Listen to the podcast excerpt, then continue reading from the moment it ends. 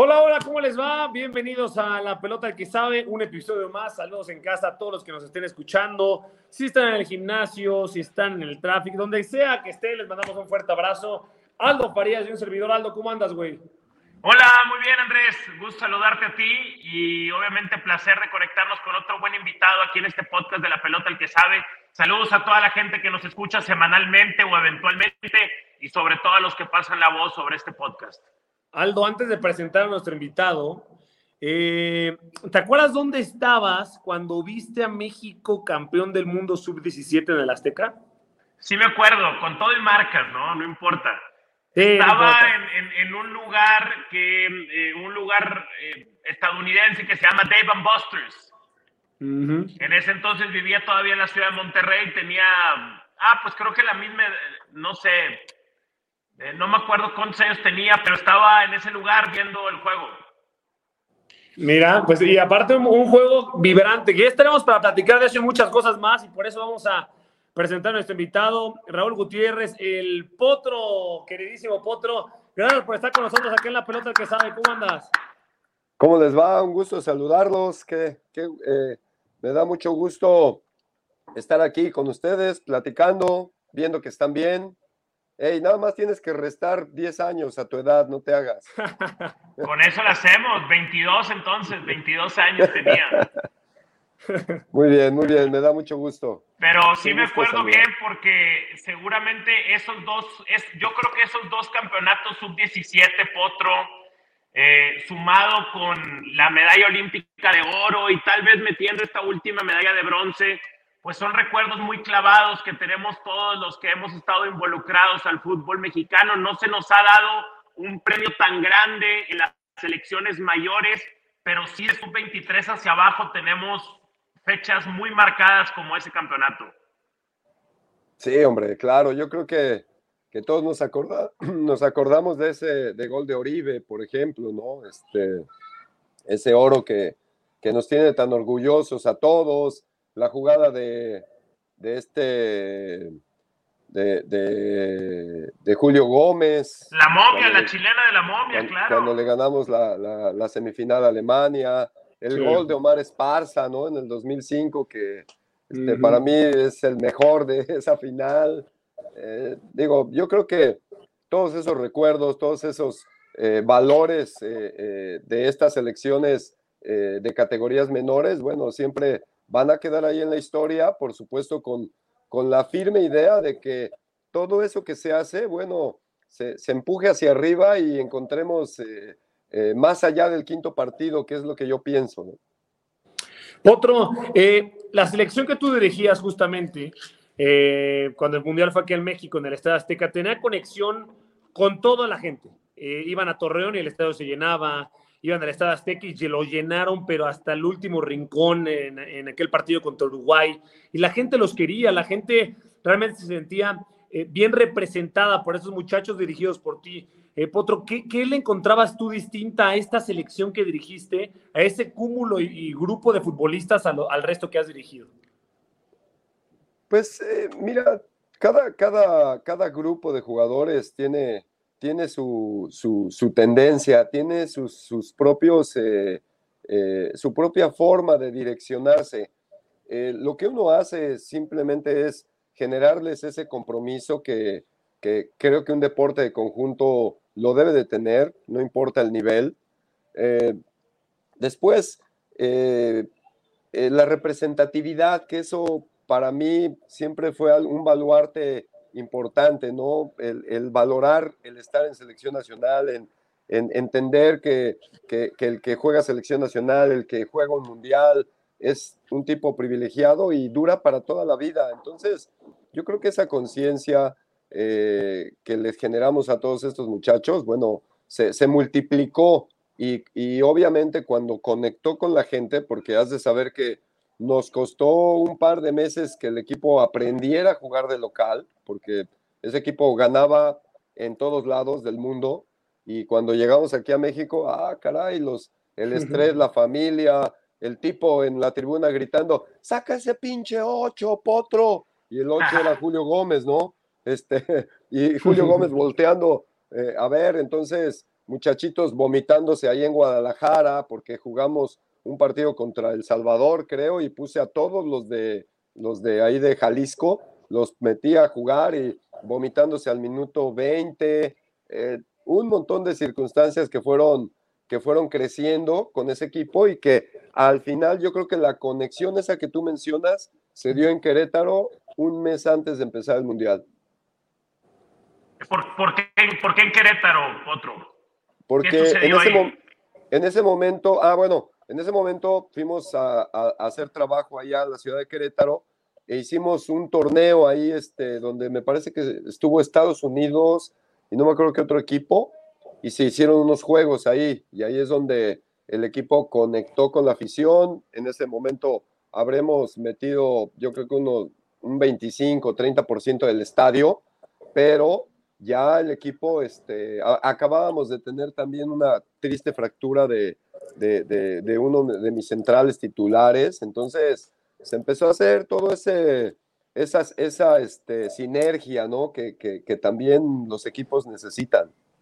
Y creo que lo que ha sucedido con cada uno de estos campeonatos, los, sobre todo los sub-17, también los sub-23, pero especialmente estos dos mundiales que se ganaron, es que nos llenan a todos de mucha ilusión de que el éxito en esas selecciones menores pudiera en unos años trasladarse al éxito en las selecciones mayores. Pero no ha sucedido porque seguimos buscando ese quinto partido. Eh, ¿Qué crees que nos ha faltado, Raúl, para trasladar el éxito a las elecciones mayores o tal vez es una ilusión que todos nos hacemos y una no tiene nada que ver con la otra. Tú dinos. Mira, pienso que, que, tendríamos que enfocarnos más en las categorías eh, sub-22 y sub-23. Esas son la base. Eh, cuando son sub-17 son prototipos de jugadores eh, y no es nada más en México, pasa a nivel mundial. De repente checas las listas de, de los equipos eh, que juegan mundiales y encuentras muy pocos jugadores que participaron en selecciones menores con sus, con sus propios países. Entonces, eso hay que aclarárselo a la gente porque crea a veces como que un, un, falso mensaje de lo, que, de lo que debería de ser. Lo que sí creo es que las categorías sub-23, que es, la que provee o debería de proveer a selección mayor, esa es en la que tenemos que hacer hincapié. Hoy estamos viviendo un buen momento con eso, porque te puedo decir que la de Río fue una categoría que se tardó como seis, siete meses en entrar. Si tú te acuerdas, en, eh, perdón, en Rusia, en Rusia, eh, eh, ¿cuántos jugadores de la sub-23 fueron? Salcedo, ¿quién más? Tecate, pero ni siquiera fue con nosotros porque estaba en, Porto, no nos lo prestaron, pero por ahí se me olvida algún otro, pero ¿cuántos jugadores fueron de esa sub-23 de, de Río a Rusia? Y eso es algo que creo que un país como México no se puede permitir. Y hoy creo que hay muy buenos representantes sub-23 para dar ese cambio generacional que, que, hoy está viviendo México y que nos tiene con tantos líos. O sea, esa es la clave, pienso, de, del sub-23, ¿no? Ahora, Potro, eh, ¿qué tanto eh, perjudica nuestro sistema de competencia en la liga? Es decir, muchos señalan que este tema de los extranjeros, al haber tantos en un equipo, por ahí impiden que los mexicanos den el salto o haya más mexicanos que debuten en la liga. ¿Crees que nuestro sistema perjudica el desempeño de estos nuevos talentos? Tienes mucho en tus manos pero con solo mover un dedo puedes dar marcha atrás con Pro Trailer Backup Assist disponible. Presentamos la nueva Ford F150 2024. Ya sea que estés trabajando al máximo o divirtiéndote al máximo, esta camioneta te respalda porque está hecha para ser una parte indispensable de tu equipo. Fuerza así de inteligente solo puede ser F150. Construida con orgullo Ford. Fuerza Ford. Mira, creo que no ayuda, no ayuda porque, porque sí, sí, de alguna forma eh, el, aumento de extranjeros eh, no significa calidad. Correcto. Cuando hay, cuando hay calidad y ocupan los lugares y dices, bueno, ¿cómo le quito el puesto a, a Guiñac, no? ¿Cómo le quito el puesto al portero del Atlas? O sea, ese tipo de condiciones son, son de los, los buenos ejemplos y los lugares que están justificados. Pero de repente hay otros que, que, que, solo aparecen en nómina y, nunca aparecen en la cancha. Y esos sí son los que le están quitando el lugar a muchos de esos jugadores este, jóvenes, ¿no? Yo creo que, de, digo, suena feo decirlo, pero la resultante de la pandemia fue una gran selección sub-23, ¿eh? Porque a raíz de, que, de, que, se empezaron a, contagiar y demás, empezaron a aparecer todos estos muchachos y fue fantástico. O sea, hoy los ves jugando, a diferencia de esa selección sub-23 que, que, yo dirigí en Río, eh, todos son titulares, todos son muy importantes en sus equipos. Nosotros teníamos que ir a visorear y, y meternos al sub-20 porque el jugador que estábamos convocando sí lo, lo, convocaban al primer equipo, pero no jugaba. Entonces teníamos que, cuando lo bajaban a la sub-20, pues teníamos que ver, que marcar la diferencia y hacer nuestros análisis. Este, hoy esos jugadores que fueron a, a, este, a Tokio, bueno, los veías jugando en primera división todos sus partidos, ¿no? Y creo que eh, eh, ese resultado está avalado por toda esa circunstancia. Eh, ¿Crees, Raúl, que estos recientes medallistas de bronce tendrían o pudieran ser más utilizados en la selección mayor? ¿Crees que pudieran ayudarle a Martino a resolver parte del problema de funcionamiento que hoy se tiene? Pues yo creo que han habido dos partidos que, te dan como guía eso, ¿no? El partido contra eh, Jamaica, el partido de ayer, o sea, simplemente eh, contra Panamá, son, son ejemplos muy claros de lo que de lo que debe de alguna manera direccionarse. Te digo, creo que hemos tenido ejemplos eh, tristes, ¿no? El tiempo, en tiempos de Chepo, cuando Chepo se, se, encasilló en, en, no cambiar tanto, en dejar a los mismos jugadores. En ese momento, hoy el, el tanto hablado Chicharo en ese tiempo no le metía gol ni al arco iris y, y, y no salía de la alineación. Entonces, eh, ese tipo de cosas chocan con, con, con, el concepto de selección nacional porque hay otros esperando el turno y son tan buenos, ¿eh? O sea, son buenos, eh, quieren jugar, quieren demostrar y si tú, el jugador, eh, está viendo que, que, su compañero sí está jugando, lo va a apoyar y todo, pero sabe que su compañero no anda bien y no se le da esa oportunidad, la competencia interna baja. Y después, ¿qué sucede? Que no hay esa competencia y se reflejan los partidos. Potro, hablemos específicamente de lo que estás mencionando. Eh, Gerardo Martino ayer declara que Héctor Herrera para él es el mejor futbolista que tiene México cuando ha sido el más criticado en estos dos partidos, que ha sido realmente desastroso la actuación de Héctor Herrera, que todos sabemos que tiene talento, todos lo sabemos, y de sobra. Pero eso podría justamente perjudicar a Potro en una competencia interna quizá para futbolistas que quieren ser titulares ahí en selección.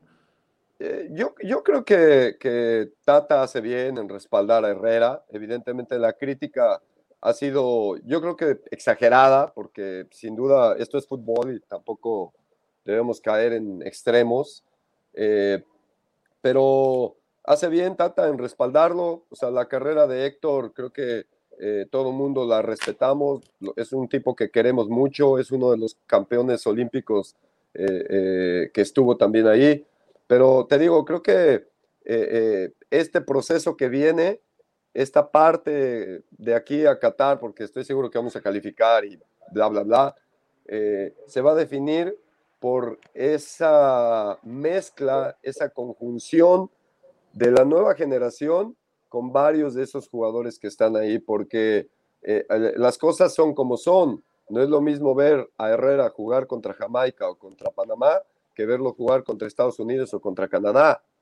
Entonces, ahí es donde, donde se empiezan a ver esas necesidades de cambio que debe tener un equipo nacional, sobre todo. Eh, reflexionando un poco sobre esta buena generación sub-17 que lideraste, Raúl, eh, ¿cómo crees que en general ellos fueron tratados por la Liga Mexicana? O sea, ¿crees que recibieron las oportunidades correctas en el tiempo correcto? Bien lo dices, el, el filtro es fuerte para llegar al profesionalismo no, no todos terminan pasando esas pruebas, pero en general, ¿tú cómo quedaste con la... ¿A, dónde llegó esta generación que lideraste? Pues mira, es, es la otra vez por ahí en un programa, creo que tú estuviste, ahí hablábamos de, de cómo es multifactorial todo lo que pasa eh, en este tipo de, categorías. Pero sin duda, también ese día nosotros mencionábamos que, que tampoco somos Brasil, no somos Argentina como para desechar eh, eh, ese talento que, que, ya está escogido y que además tiene el plus de todo un proceso de trabajo como para no tratar de, de, encajarlos, ¿no? Y eso pues obedece a políticas de club, obedece a los entrenadores en turno, pero sí creo que que debemos cuidar más ese talento. Eh, al final, como te decía al principio, no sabemos si en ese proceso el jugador se va a adaptar al nuevo nivel, no lo sabemos, pero lo que sí sabemos es que se le tiene que dar ese espacio, sí o sí. Ya después, el mismo jugador y su, resiliencia te dará la ruta que, va a tomar, ¿no? El, el pollo era tu capitán, ¿cierto? Sí. Eh, y de alguna manera, bueno, podíamos ver que otros brillaban más en ese como talento, más ofensivos, a lo mejor con más técnica, pero a él como que siempre se le veía cierta base, ¿no? Que eh, supongo lo ayudó a hacer una de las mejores carreras de esa generación. Eh, yo creo que cada, vamos, cada jugador, nosotros estamos muy orgullosos de esa selección porque pues fuimos un equipo competitivo en todas las en todos los puestos, ¿ves? Yo creo que esa es la gran diferencia del 2005 al 2011, ¿no? Todavía hoy hay jugadores de, esa, de ese 2005 jugando, eso habla de una calidad extraordinaria, ¿no? Nosotros creo que fuimos un equipo de más trabajo, de más consistencia, de, de, de, de labores colectivas muy marcadas para que funcionara todo. Y ahí destacaron algunos, ¿no? Como Pollo. Entonces, yo creo que hoy Pollo sigue demostrando ese, ese liderazgo que, que, no se compra, se nace con él, se, aprende también, se aprende, pero eh, él, eh, en base a eso ya fue, ya jugó a Europa, hoy está jugando en Chivas, siempre está peleando puestos, no juega y apoya, es ese prototipo de jugador que te puedo garantizar que todos los entrenadores queremos tener. Otro, eh, es, es peligroso para un muchacho de esa categoría, hablando específicamente del sub-17, ser campeón del mundo. Y te lo digo porque, a ver, obviamente se entiende que ser campeón es algo extraordinario para cualquier deportista, de, en general cualquier disciplina que uno practique, pero también, Potro, es bien sabido que la fama es canija y el dinero es canijo y las malas influencias también, y tienes que estar muy bien asentado familiarmente, y no solamente hablo del futbolista, sino en general en la vida, cuando viene la fama y vienen los éxitos, si no estás bien arropado por ahí, te puedes llegar a tambalear, puede llegar a ser peligroso para un futbolista sub-17, Potro, ser campeón del mundo y de repente que le llegue fama y demás y no saber controlarlo. No. When you buy a new house, you might say, Shut the front door. Winning. No, seriously, shut the front door. We own this house now. But you actually need to say, like a good neighbor, State Farm is there. That's right. The local State Farm agent is there to help you choose the coverage you need. Welcome to my crib. no one says that anymore, but I don't care. So just remember, like a good neighbor, State Farm is there. State Farm, Bloomington, Illinois. Bueno, imagínate, o sea, si ahora, ahora tú lo ves, o sea, son muchachos que juegan en primera división que tienen bien poquitos partidos, que aparecen en las portadas, después te tardas seis meses en que vuelvan a jugar. Entonces imagínate, con un logro tan, tan, tan grande, porque al final es un gran logro, este, todo el mundo dice que es bien fácil y ya tenemos 10 años de, de, de, no estar, ¿no? La última fue la de, la de este Chima Ruiz, que, que, que fuimos subcampeones, pero de ahí en fuera no es sencillo ser campeón, ¿no? En ninguna liga, ni en la liga del barrio es sencillo ser campeón. Entonces, este, estos factores son, son este, lo que decíamos hace rato con Aldo, que son de madurez, son relaciones personales. Hay veces que el, peor enemigo del jugador es su papá o, la gente que lo representa. Entonces, eh, eh, en este tiempo, en ese, en ese proyecto de selección nacional que vivimos del año 2009 al 2016, tratamos de influir eh, eh, en todos esos aspectos para que estos jugadores pudieran tener más argumentos este, para adaptarse a todos esos cambios que, les podrían venir. Oye, Raúl, en los últimos años decidiste tomar un reto que creo que no es común para los entrenadores mexicanos de cierto prestigio. Te fuiste a dirigir a Centroamérica. Creo que es un parteaguas, creo que es un mensaje importante y me gustaría saber cómo va tu experiencia por allá. Eh, estamos muy contentos, obviamente no satisfechos, porque eh, decía por ahí este, la psicóloga de la selección, dice, pues es que ya probaste sangre y no te conformas con otra cosa. Entonces, a todos lados donde, donde yo eh, tengo la fortuna de que me inviten a trabajar, yo quiero ser campeón. Claro. Quiero ser campeón sí o sí. O sea, para eso me trajeron. Entonces, eh, el de estar acá obedece a, muchos factores, este, principalmente el de la exposición. O sea, estábamos allá en el tema de la pandemia, los lugares se cerraron muchísimo para todos los entrenadores y, mucha teoría, sí, por, por Zoom, ya ves que se disparó ese primer año cantidad de información este, eh, vía Zoom, cualquier plataforma, este, entonces, eh, mucha teoría y había que ponerla en práctica, digo, tan es así que pasé por la Liga de la Dimensión Desconocida también tres meses, eh, nos fue muy bien, estuvimos super líderes tres meses hasta que dejaron de pagarnos y todo explotó. Eh, entonces, venimos acá con un proyecto este, serio. Eh, la invitación llegó como casi siempre me han llegado las invitaciones al trabajo, gracias a Dios, de, gente que ni esperaba. Y, te encuentras con, escenarios distintos, ¿ves? Y que te van fortaleciendo. Creo que el, llegar a una cultura diferente, el es fútbol, ese es, ese es nuestro común denominador.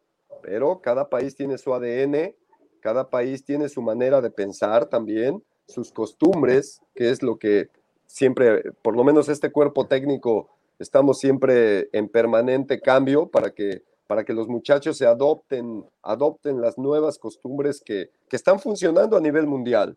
Entonces, eh, primer semestre, tenía el equipo tres, hace un año tenía tres años de no calificarse a ningún lado. El primer semestre llegamos a semifinales. Eh, este semestre que acaba de terminar, eh, jugamos la final contra Olimpia, la perdemos. Entonces, yo creo que todo eso es, es eh, agradable, comprueba que nuestra metodología, que tenemos un cuerpo técnico altamente capaz, y bueno, estamos buscando que este semestre sea el del campeonato, porque creo que así será. ¿Qué tan lejos, paréntesis, otro, tú ahorita hablo físicamente, ¿estás en México o estás en Honduras? No, estoy en San Pedro. Ah, ok.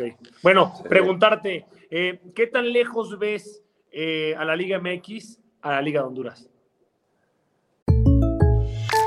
When something happens to your car, you might say,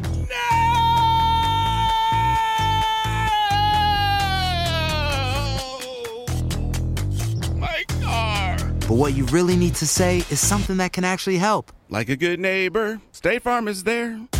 Just like that, State Farm is there to help you file your claim right on the State Farm mobile app. So just remember, like a good neighbor, State Farm is there. State Farm, Bloomington, Illinois. Mira, eh, en algún otro espacio yo, yo considero que, que es la Liga MX, la Liga Hondureña y la Liga de Expansión.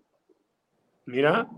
Así. Esa es una muy buena manera de ponerla. Yo creo que lo eso pone muy bien para la perspectiva. Y, eh, Pero además debes de saber que, que acá es muy visto el fútbol mexicano. Hay, por ahí te encuentras americanistas, te encuentras gente que le va a las chivas, eh, y así, hasta una vez llegó un cuate ahí con una playera de tigres, incomprensible, ¿verdad? Pero bueno, no es cierto. no es cierto, Aldo, no es cierto. Bien, bien. Eh, incomparable por el mundo. este, eh, el fútbol es muy visto y, han pasado entrenadores que han dejado también buenas cosas aquí y, se le quiere de alguna manera. Se le exige, eso sí, estoy en una ciudad con, guardando las distancias, Aldo, en una ciudad tan futbolera como lo es Monterrey. Bueno, eso está sabroso. Está, Oye, y dime algo, ya te, te, empiezas a ver con la posibilidad, con los números que vas cosechando en la liga hondureña, pues empieza a barajearse tu nombre también en el mercado hondureño, pues. ¿No estás pues cerrado a hacer carrera también por allá? Pues es que yo creo que los entrenadores no podemos cerrarnos a eso. Creo que que tenemos que mantener siempre la perspectiva amplia para las posibilidades, ¿no? Antes de todo esto me hablaban de irme a Emiratos, me hablaban de irme a, Asia, entonces eh, eh, a Japón particularmente, entonces incluso hasta Colombia en algún punto. Entonces yo creo que, el entrenador debe de, estar siempre con, el panorama muy abierto y, y como te digo, esto el común denominador en todo el mundo es fútbol. Entonces, acá hemos venido con un tema un poco así, digo, el, fútbol hondureño tiene su ADN, el fútbol, por ejemplo, el fútbol salvadoreño también tiene su ADN y cómo está jugando. O sea, está tratando de salir con bola controlada. Ayer Panamá, por momentos, nos metió un pinche toque. claro. Ah, caray. Entonces, yo creo que, que, que, la preparación de un equipo va más allá de su ADN. No, no tienes que romper con el ADN, sino que tienes que amalgamar bien a, las nuevas estructuras que hay de fútbol.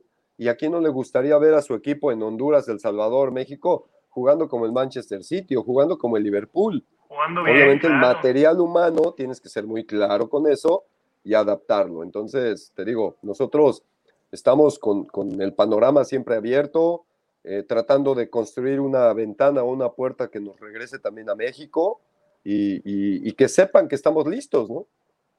Qué buena charla, la verdad, Potro. Y nos encantaría eh, alargarnos más, pero justo ya casi nos tenemos que despedir. Eh, de mi parte, mi última pregunta, Potro, va a preguntarte, ¿veremos al Potro Gutiérrez en un futuro quizá en Liga MX?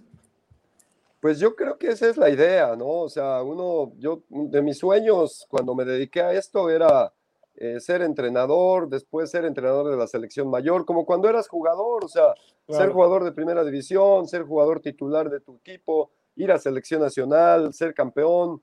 Yo creo que como entrenador tienes los mismos sueños y por supuesto en tu país, ¿no? Que creo que, que, nos hacen falta ahí las oportunidades. Hoy eh, hablabas hace rato de que hoy muchos entrenadores han emigrado al fútbol centroamericano.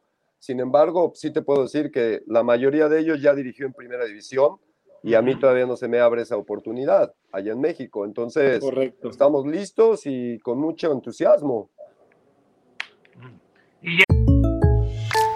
When you buy a new house, you might say, Shut the front door! Winning! No, seriously, shut the front door. We own this house now. But you actually need to say, Like a good neighbor, State Farm is there. That's right. The local State Farm agent is there to help you choose the coverage you need. Welcome to my crib. no one says that anymore, but I don't care.